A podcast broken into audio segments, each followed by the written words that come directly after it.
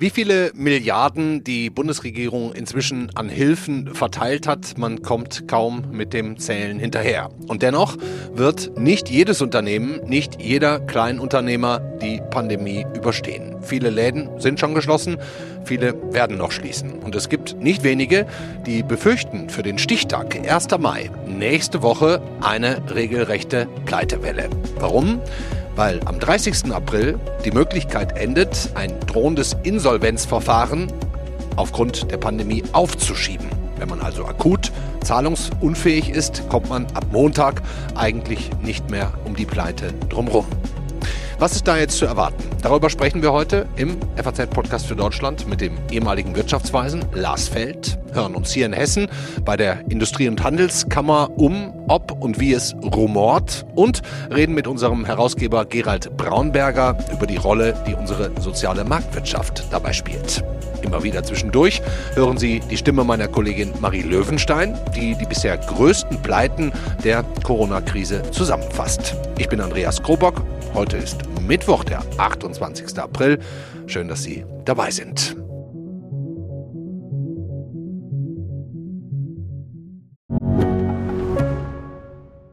Ich bin Dr. Falk Stierkart und leite ein medizinisches Versorgungszentrum in Erlangen. Der Job als niedergelassener Arzt ist nicht unattraktiv, aber er scheitert oft schon an der Wurzel.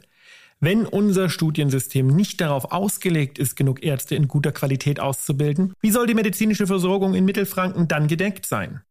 Die besondere Nähe der niedergelassenen Haus- und Fachärzte ist in Gefahr.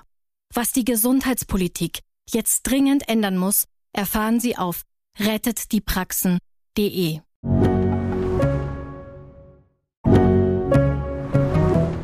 Eines der ersten Unternehmen, das in der Pandemie das Handtuch geworfen hat, ist die Restaurantkette Vapiano. Im März des vergangenen Jahres erklärte das Pasta-Franchise, es sei zahlungsunfähig. 3100 Beschäftigte mussten und müssen sich einen neuen Job suchen. Die Ausgangsfrage heute beginnt nächste Woche. Die große Pleitewelle hat natürlich einen Hintergrund. Die Überbrückungshilfen vom Staat, sie helfen natürlich, aber auch nicht für immer. Und wie es für viele Unternehmen weitergeht, weitergehen kann, das steht tatsächlich mehr oder weniger noch in den Sternen. Ihnen kommen sicher wie mir auch viele Branchen in den Sinn, die in der Pandemie quasi keine Einnahmen mehr hatten oder weniger Einnahmen, ob das jetzt Handel ist oder Messebau oder Kultur oder Tourismus. Nun ist es ja so, dass die Bundesregierung verschiedene Instrumente eingesetzt hat, um Unternehmen und Selbstständigen zu helfen. Die Überbrückungshilfen, da sind wir inzwischen schon bei Nummer drei angelangt und auch ein anderes Instrument, das aber nächste Woche endet. Die Aussetzung der Insolvenzpflicht. Das heißt nichts anderes, als dass jede Firma, die eigentlich nicht mehr zahlungsfähig ist, die Meldung darüber, die Einleitung eines Pleiteverfahrens, eines Insolvenzverfahrens aufschieben konnte, wegen der Pandemie, und zwar bis zum 1. Mai. Das ist nächste Woche. Was passiert dann? Diese Frage würde ich gleich zuerst mal einem ehemaligen Wirtschaftsweisen stellen, einem Wirtschaftsprofessor an der Uni Freiburg, man kann auch sagen dem Wirtschaftsprofessor dort. Hallo Lars Feld. Einen wunderschönen guten Tag, ich grüße Sie. Herr Feld, sehen Sie schon den Pleitegeier über Deutschland kreisen nächste Woche? Fällt nächste Woche der Start Startschuss für eine ganze Reihe von Firmenpleiten, Insolvenzen? Nun, ich denke, der Pleitegeier wird es nicht sein. Und ich bin auch mit der, mit dem Bild einer Insolvenzwelle etwas vorsichtiger. Hm. Äh, was wir ja feststellen, ist, äh, dass im vergangenen Jahr 2020 die Insolvenzen äh, ziemlich niedrig waren, also deutlich niedriger als in den Vorjahren. Ich habe nachgeguckt, 15.841 ja. waren es genau. Das war der niedrigste Stand seit über 20 Jahren. Genau, das ist also nicht verwunderlich, weil wir ja einerseits die Insolvenzantragspflicht ausgesetzt äh, gesehen haben, ja in unterschiedlichen Variationen, aber im Prinzip über das ganze Jahr seit Beginn der Corona-Krise. Mhm. Aber andererseits, was man eben auch sagen muss, ähm, die äh, Geld- und Fiskalpolitik ist sehr, sehr expansiv ausgerichtet. Es sind ja nicht nur die Überbrückungshilfen, es sind eine ganze Reihe von anderen Maßnahmen ebenfalls, die dann dafür sorgen, dass den Unternehmen Liquidität zukommt. Und das ist nun mal äh, das Wichtigste, äh, was die Insolvenzen treibt. Ähm, der mit Abstand wichtigste Insolvenzgrund ist ja die Zahlungsunfähigkeit. Und wenn man Liquidität zur Verfügung hat, ist die Wahrscheinlichkeit, dass man zahlungsunfähig wird, geringer. Rechnen Sie tatsächlich damit, dass in dieser Pandemiezeit weniger Firmen insgesamt pleite machen als in der gesamten 20 Jahren davor, auch in den Boomjahren? Ich rechne damit, dass wir äh, jetzt im Jahr 2021 einen Anstieg der Insolvenzen beobachten werden im Vergleich zum Vorjahr. Da hatten wir ja diesen Tiefpunkt, wie eben gesagt. Äh, bis wir auf das Niveau an Insolvenzen kommen, was wir 2019 hatten, äh, da dürfte noch mal eine Weile vergehen.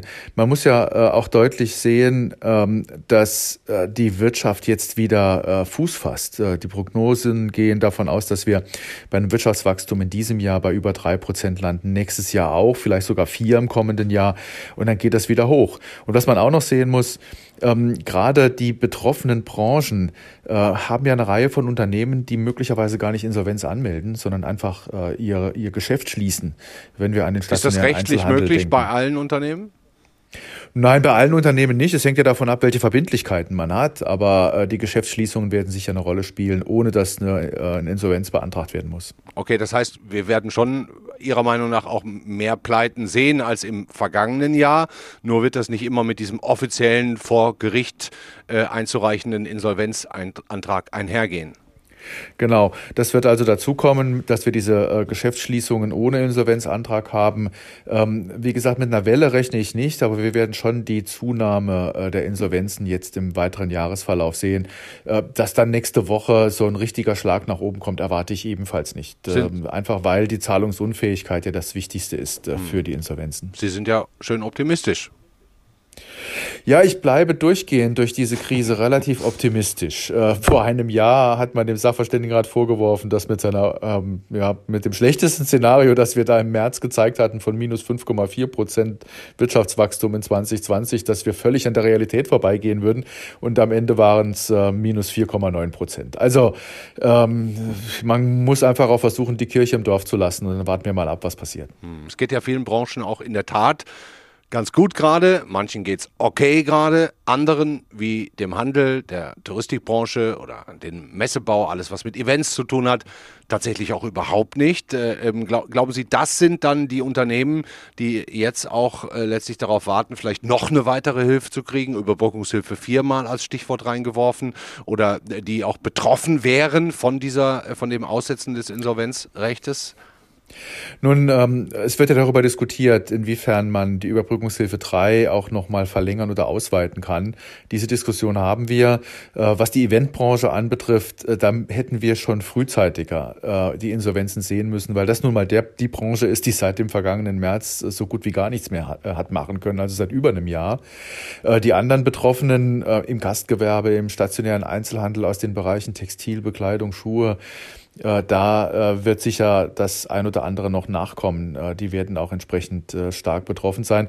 Aber ich muss auch hinzufügen, es ist natürlich eine schwierige Lage für alle Unternehmen, äh, die jetzt besonders durch Schließungen betroffen sind. Aber Verluste gehören nun mal zum Unternehmerdasein genauso dazu wie Gewinne. Äh, es gibt noch die Verlustrücktrags- und die Verlustvortragsmöglichkeit im steuerlichen Bereich. Also der Staat macht schon mit all diesen Maßnahmen relativ viel. Ähm, und äh, dann muss man auch damit davon ausgehen, dass die Unternehmen das irgendwie schaffen. Hm. Darf ich Ihnen noch eine persönliche Frage zum Abschluss stellen? Sie waren jetzt bis Februar ähm, Wirtschaftsweiser, da gab es, ich würde jetzt mal Unstimmigkeiten mit unserem Finanzminister Olaf Scholz nennen. Ähm, hätten Sie das eigentlich gerne weitergemacht? Ich hätte es gerne weitergemacht. Ich habe auch äh, signalisiert, dass ich zur Verfügung stehen würde, äh, wenn man mich äh, verlängern wollte. Mhm. Ähm, ich habe allerdings auch nicht wirklich damit gerechnet. Man kann sich ja auch Wahrscheinlichkeiten ausrechnen äh, und Ökonomen und Ökonominnen sind da ja gar nicht so schlecht drin ähm, und äh, kommt deswegen auch ganz gut ohne den Sachverständigenrat zurecht. Hab mhm. sehr viel zu tun, ehrlich gesagt. Und äh, an der Uni in Freiburg. Ähm, die Studenten an der Uni in Freiburg. Ja. In, ja, gut, die Studenten, die Studierenden sieht man ja im Moment nicht so richtig wegen des Lockdown. Aber es ist vor allen Dingen auch so, dass meine Forschungsprojekte ordentlich vorangehen, dass ich eben auch viele andere Dinge äh, gegenwärtig mache. Der Hauptunterschied im Vergleich zum Februar ist der, dass der Kopf freier ist. Das mhm. ist das äh, Entscheidende. Und das tut vielleicht sogar ganz gut. Klingt jetzt ein bisschen raus. Ja, das tut auch ganz gut. Ähm, man ist in vielerlei Hinsicht gelassener. Ähm, ich meine, äh, ich habe zuvor in meinen zehn Jahren im Sachverständigenrat eigentlich keine Rücksicht auf äh, politische Gegebenheiten genommen. Aber ja. ich habe immer Rücksicht darauf genommen, wie wir in dem Gremium zu äh, gemeinsamen Positionen finden können. Und sich darüber durchgehend im Jahr Gedanken zu machen, das bindet dann doch schon sehr viel Kraft und auch sehr viel gedankliche Freiheiten. Kann ich mir vorstellen. Jetzt seit 1. März sind Sie sozusagen kein Ratgeber mehr, offizieller zum zumindest nicht mehr der Bundesregierung. Ähm, also jetzt ungefähr seit sechs, sieben Wochen da, daraus. Ähm, gibt es ja irgendwas, wo Sie sagen würde, meine, mein lieber Mann, wenn ich jetzt noch da drin sitzen würde, das würde ich euch aber unbedingt mit auf den Weg geben, liebe Bundesregierung, liebe Altmaier, liebe Merkel? Nun, äh, ich denke, dass ich von außen auch ganz gut ähm, mich einbringen kann in diese Diskussionen. Und das, was man jetzt wohl auf den Weg bringen muss, ist die Frage, äh, wie in der kommenden Legislaturperiode äh, eine vernünftige finanzpolitische Ausrichtung aussehen könnte. Es gibt ja sehr viel Sorgen um die Konsolidierung der öffentlichen Finanzen ähm, und auch unterschiedliche Vorstöße in Richtung von äh, Steuererhöhungen oder Ausgabenkürzungen und Da ähnliches. sind Sie gegen Steuererhöhungen, habe ich gelesen. Ähm, ich halte, gerade wenn man konsolidieren möchte über Wirtschaftswachstum Steuererhöhungen ganz klar für kontraindiziert. Also da muss man sagen, ähm, das sollten die Verteilungsaspekte, äh, die eigentlich im Vordergrund stehen, bei denen, die die Steuern jetzt erhöhen wollen, beziehungsweise neue Steuern einführen wollen, äh, die sollten in den Hintergrund treten. Es geht jetzt wieder darum, ähm, oder muss darum gehen, in stärkerem Maße die Vergrößerung des Kuchens in den Blick zu nehmen. Da höre ich dann noch raus, die in diesem Superwahljahr die SPD werden Sie nicht wählen. ja, es sind einige, es sind einige, die äh, sicherlich äh, von ihrem Programm her problematischer sind, was die Finanzpolitik anbetrifft. Es ist nicht nur die SPD. Ich danke Ihnen sehr herzlich. Dankeschön, Lars Feld nach Freiburg. Ich danke Ihnen. Alles Gute. Tschüss. Fast alle Einzelhändler, ob groß oder klein, haben naturgemäß große Schwierigkeiten, wenn ihre Läden geschlossen sind oder nur zu Click-and-Meet-Terminen öffnen dürfen. Von einer Insolvenz betroffen, aber nicht ohne Hoffnung, dass jemand aufkauft und wiederbelebt, sind Galeria Kaufhof Karstadt, Esprit, Hallhuber, Strenes, Adler oder auch Appelrad Küpper. Zehntausende Jobs hängen hier am seidenen Faden. Jetzt hatte ich eigentlich gedacht, wir könnten hier als nächstes mit einem Unternehmer sprechen aus Frankfurt, der uns offen erzählt, ob für ihn nächste Woche der Hammer fällt mit dem Ende dieses Insolvenzaufschubs. Allerdings haben beide, die sich eigentlich bereit erklärt hatten oder überlegt hatten, mit uns zu reden, es sich doch kurzfristig wieder anders überlegt, weil zum einen zum Beispiel offene Verfahren mit eigenen Mitarbeitern laufen oder auch, weil sie es noch gar nicht endgültig entschieden haben, ob sie weitermachen können oder wollen oder eben auch nicht. Und, das ist ein weiterer Aspekt, in Deutschland schämt man sich vielleicht auch noch ein bisschen mehr, wenn man wirtschaftliche Probleme hat, darüber zu reden, als zum Beispiel in den USA, wo es eigentlich nur darum geht, wie schnell man wieder aufsteht, wenn man mal gefallen ist. Welche Unternehmen überhaupt in den kommenden Tagen und Wochen betroffen sein könnten? Nun, dieser Frage können wir jetzt zumindest versuchen, uns ein bisschen anzunähern. Und das tun wir zusammen mit dem Geschäftsführer der Hessischen Industrie- und Handelskammer. Hallo, Robert Lippmann. Hallo, Herr Krobock. Herr Lippmann, ist es deutschen Unternehmen eigentlich unangenehmer, peinlicher, über ihr Scheitern zu sprechen oder über mögliches Scheitern, egal ob selbstverschuldet oder nicht, als zum Beispiel Unternehmen im angelsächsischen Raum? Kann man, glaube ich, äh, so in der Pauschalität schon feststellen, dass das unternehmerische Scheitern in äh, Deutschland hm, schon so ein bisschen was Endgültiges hat in der, in der Wahrnehmung. Mhm. Nach dem Motto, wer da einmal gescheitert ist, äh, warum sollte es beim zweiten Mal Schafft klappen? er nie wieder. Da, schafft er nie wieder, genau. Ähm, da gibt es im angelsächsischen Raum schon eine andere Fehlerkultur. Ähm, wer da hinfällt und aufsteht, der erntet eher Bewunderung, vielleicht auch erst im dritten und vierten Anlauf. Aber dieses Grundvertrauen, dass man es dann eben so aus eigenem Antrieb heraus schafft, ähm, ja, da könnten wir uns sicherlich bei den Nachbarländern was abgucken. Mhm. Versuchen Sie denn als Industrie- und Handelskammer solche Schamgefühle zu ändern, gerade jetzt in der Pandemiezeit auch Unternehmer von so einer Stigmatisierung, von einer Selbststigmatisierung müsste man ja fast sagen, zu befreien? In der Pandemiezeit ist das ehrlicherweise kein so großes Thema, ähm, weil wir da sehr mal, operativ an den, an den Nöten der Unternehmer arbeiten. Das, was Sie jetzt ansprechen, ist ja tatsächlich eher ein Kulturthema. Ähm, aber da gibt es äh, auch von den Industrie- und Handelskammern vielfältige Formate oder vielfältige Versuche, ähm, ein bisschen anderen Blick anzuregen. Ein schönes Beispiel ist, äh, entschuldigen Sie den Begriff, äh, sogenannte Fuck-Up-Nights, äh, wo dann eben in, in kleiner offener Runde Unternehmer auch mal äh, von den Momenten erzählen, ähm, wo sie gescheitert sind, wo Dinge richtig schief gegangen sind ähm, und wo man dann, weil der Unternehmer ja da ist, äh, darüber berichtet, eben auch sehr schön sehen kann, auch danach geht's weiter und vielleicht auch mit der zweiten Firmengründung ähm, oder eben auf einem anderen, ganz anderen Weg, der sich äh, seinerzeit, als diese Probleme aufgetreten sind, noch nicht abgezeichnet hatte. Nun ist es ja so, dass in der Pandemie sicher oder so denkt man sich das ja, eher mehr Unternehmen pleite gehen werden als in normalen Jahren. Der Ex-Wirtschaftsweise Lars Feld hat gerade gesagt, er glaubt dennoch nicht, dass nächste Woche mit dem Ablauf dieses Insolvenzaufschubs eine große Pleitewelle beginnt. Wie sehen Sie das denn? Die Einschätzung von Herrn Professor Feld teile ich. Ähm, ich glaube, wir werden die Auswirkungen, die ökonomischen Auswirkungen der dieser Krise in den kommenden Monaten und sicherlich auch in 2022 sehen, aber nicht zum Stichtag 1.5. Äh, also die, das Ende der Aussetzung der Insolvenzantragspflicht ähm, ist jetzt kein Fanal, ähm, wo dann reihenweise Unternehmen ähm, verloren gehen, sondern wir werden vielfach erst beim Wiederanlaufen der Wirtschaftstätigkeit sehen, sind diese Unternehmen zukunftsfähig und äh, bestehen die dann auch länger als drei Monate bei Wiederanlaufen der Wirtschaft fort. Hm. Und gibt es einen Unterschied zwischen Pleite und Pleite? Also wer muss das überhaupt offiziell anmelden und wer kann einfach den Vorhang schließen, zumachen, Tür zu, Dankeszettel an die Tür für die Kunden und Ende? Das ist ein ganz wesentlicher Aspekt, ähm, wird ja vielfach auf die Insolvenz abgestellt. Ähm, die betrifft ja zuallererst mal Unternehmen, die zahlungsunfähig sind ähm, oder überschuldet und ähm, die sozusagen deutliche Ausstände gegenüber ihren, ihren Schuldnern haben und dann in einen geordneten Prozess gehen müssen. Ähm, das ist sicherlich ein Teil, den man gut im Blick behalten muss und wo sich im Moment die Insolvenzzahlen ja noch gar nicht so entwickeln, wie wir es befürchtet haben, unter anderem durch eben die rechtlichen Regelungen. Auf der anderen Seite haben wir viele Betriebe, ähm, die tatsächlich jetzt in den letzten Monaten gesagt haben, okay, ich sehe keine wirtschaftliche Perspektive, ich mache jetzt Schluss aus eigener Entscheidung, vielleicht auch noch mit ein bisschen Geld in der Kasse. Ich habe keine großen offenen Verbindlichkeiten. Ich kann also mein Geschäft abwickeln, ohne dass es der Insolvenz bedarf.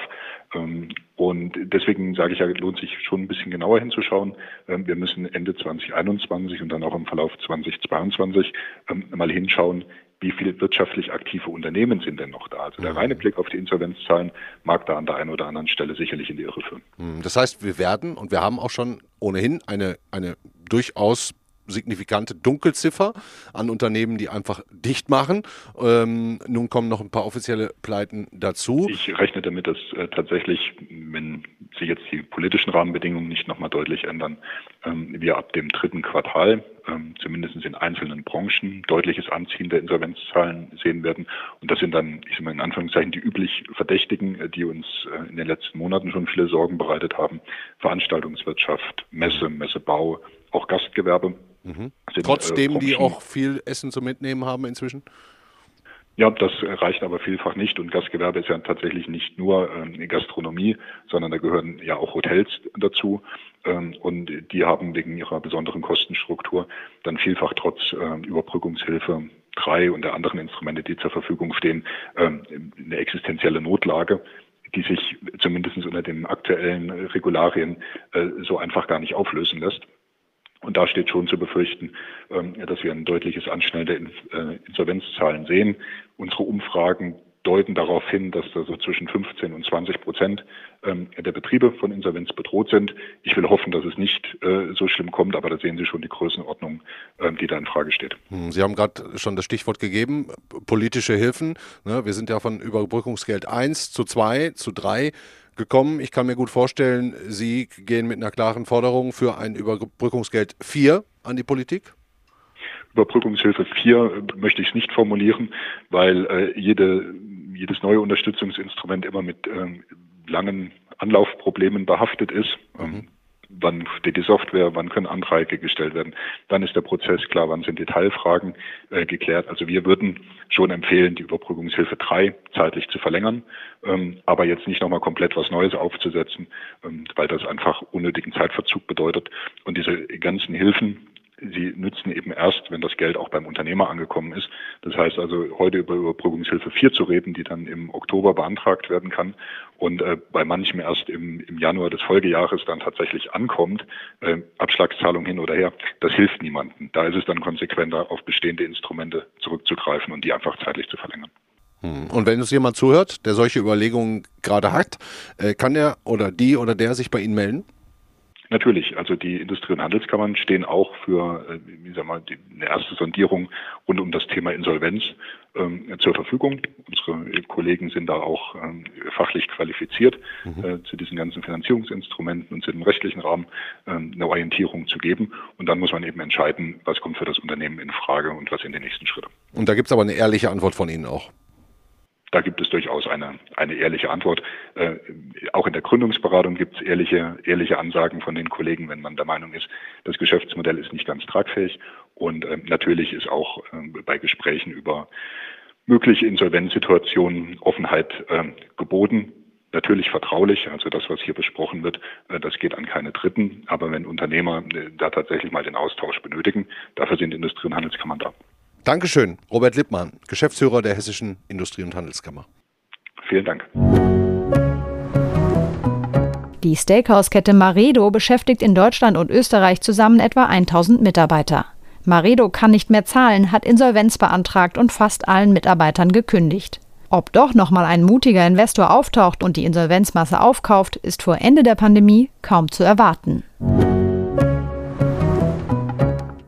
Überbrückungshilfe 1 bis 3, Staatshilfen, das vorübergehende Aussetzen der Insolvenzpflicht, allesamt Merkmale eines Sozialstaates, unserer sozialen Marktwirtschaft, die in der letzten Zeit aber durchaus auch in die Kritik gekommen ist. Die Rufe von vielen nach einem noch viel stärkeren Staat sind unüberhörbar. Unsere Zeitung, unser Wirtschaftsressort, hat deswegen eine neue Serie gestartet. Die Links im Übrigen, sage ich jetzt schon mal, zu den langen, aufschlussreichen Texten packe ich in die Shownotes. Hinterfragt wird da Sinn und Nutzen der sozialen Marktwirtschaft. Die Frage, wie viel Staat braucht das Land, vor allem die Wirtschaft? Und darüber spreche ich jetzt mit unserem Wirtschaftsherausgeber. Hallo, Gerald Braunberger. Guten Tag, Herr Krober. Herr Braunberger, wenn man solche Stimmen hört, manche Stimmen, dann klingt es so, als sei jetzt zum Beispiel die Ablösung unseres ersten Gastes, haben wir vorhin gehört, Lars Feld als Wirtschaftsweiser, gleichbedeutend mit dem Abdriften in einen Steuererhöhungs- und Schuldenstaat. Können Sie solche Sorgen nachvollziehen? Lars Feld ist ein Vertreter der sozialen Marktwirtschaft, also eine Ordnung, die in erster Linie dem Staat eine Aufgabe als Rahmensetzer gibt und ansonsten die Märkte weitgehend in Ruhe lassen, anstatt er eben möglichst wenig interveniert. Und Lars Feld ist sicherlich jemand, der im Zweifel eher für niedrige als für hohe Steuern plädiert. Hm. Halten Sie denn, und jetzt mal direkt in die Vollen, die soziale Marktwirtschaft weiterhin für grundsätzlich zeitgemäß und sinnvoll? Ja, es ist ein außerordentlich modernes Konzept, äh, das man eben nicht nur verkaufen sollte mit Erinnerung an Ludwig Erhard, der ein bedeutender Mann war, das ist überhaupt keine Frage, aber die soziale Marktwirtschaft ist auch eine ganz tolle Wirtschafts- und Gesellschaftsordnung für das 21. Jahrhundert. Mhm. Was ist denn äh, vielleicht für all die, die damit nicht zu 100 Prozent vertraut sind, der Kerngedanke? Der Kerngedanke der sozialen Marktwirtschaft ist der Gedanke der Freiheit ist der Gedanke, dass Menschen sich frei bewegen, dass Menschen sich frei handeln, auch wirtschaftlich frei handeln und dass der Staat ihnen einen Rahmen gibt, einen gesetzlichen Rahmen, an den sich die Menschen natürlich halten müssen. Und aus der Sicht der Gründerväter der sozialen Marktwirtschaft ist diese Marktwirtschaft auch sozial. Warum?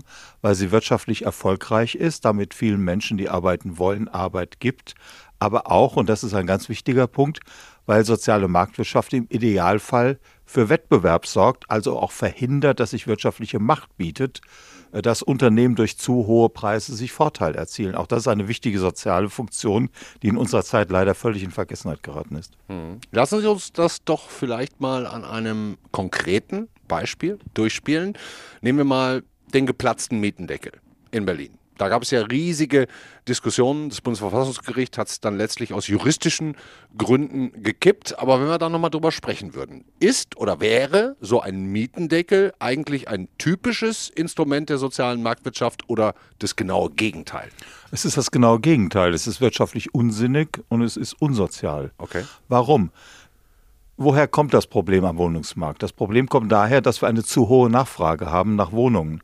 Und die einzige Möglichkeit, wie Sie in einer Marktwirtschaft darauf reagieren können, ist mit einem höheren Angebot. Das heißt, ich muss alle Möglichkeiten nutzen, neuen Wohnraum zu schaffen. Was in Berlin aber übrigens nicht geschieht, aus ganz unterschiedlichen Gründen. Was hat man gemacht? Man hat den Wettbewerb aus einem Teil des Marktes herausgenommen. Das ist all gut für diejenigen, die in diesem Teil sich bewegen.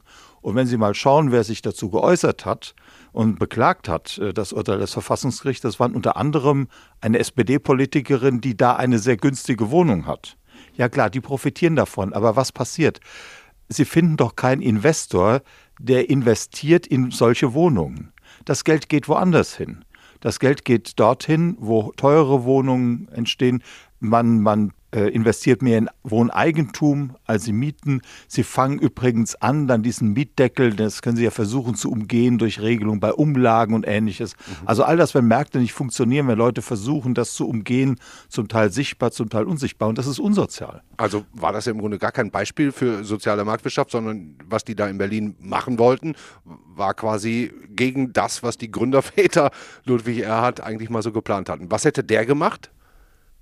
Ja, er hätte dafür gesorgt, äh, dass, dass möglichst viel gebaut werden kann. Hm. Ja. Und das tun die nicht. Nein, das tun sie nicht. Sondern sie versuchen Mieten zu deckeln und bremsen damit sozusagen die natürliche Entwicklung. Und sie erzeugen Ausweichreaktionen, ja. Hm. Und wer profitiert am Ende? Na, kurzfristig profitieren diejenigen, die zu den niedrigen Mieten da jetzt wohnen, zumal die Wohnungskonzerne ja auch gesagt haben, dass sie jetzt die Mieten auch niedrig lassen wollen. Ähm, aber es sind all diejenigen benachteiligt, die zusätzlich dort günstigen Wohnraum suchen, weil der einfach nicht gebaut wird.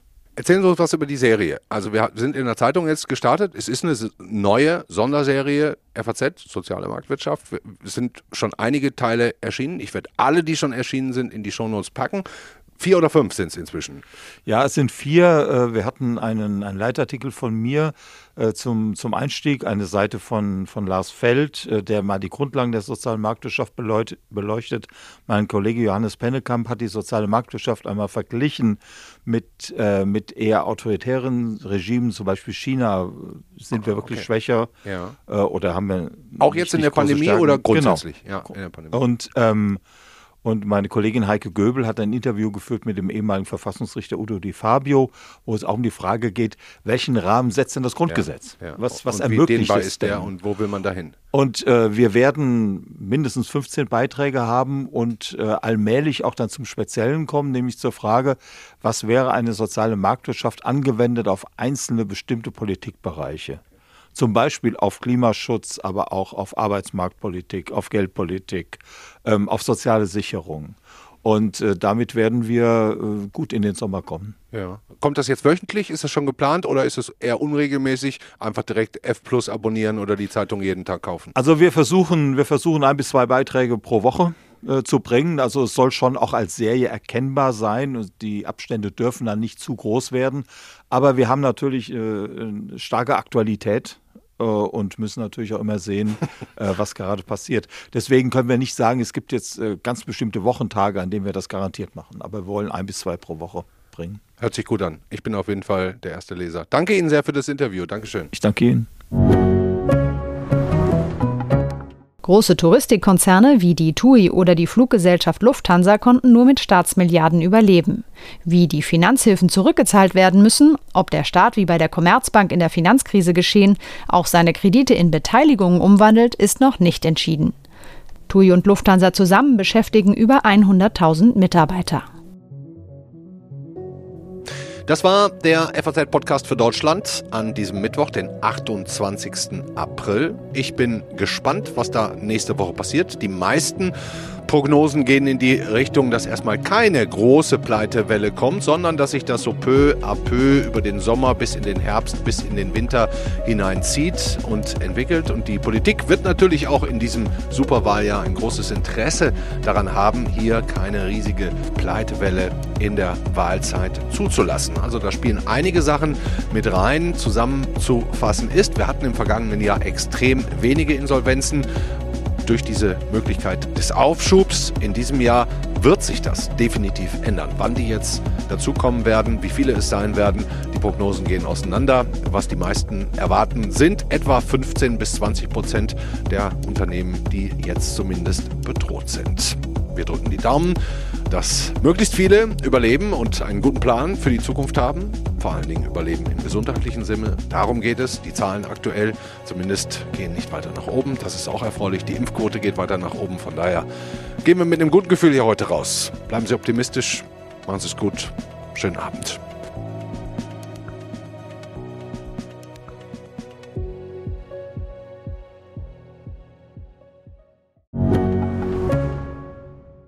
Ich bin Dr. Robin John, Allgemeinarzt in Schönebeck. Das ist 15 Kilometer von Magdeburg entfernt. Und trotzdem zu weit, um hier Nachwuchs zu finden. Immer mehr Praxen im Salzlandkreis bleiben unbesetzt und Patienten haben lange Wege und noch längere Wartezeiten. Das muss sich ändern. Die besondere Nähe der niedergelassenen Haus- und Fachärzte ist in Gefahr. Was die Gesundheitspolitik jetzt dringend ändern muss, erfahren Sie auf rettetdiepraxen.de. you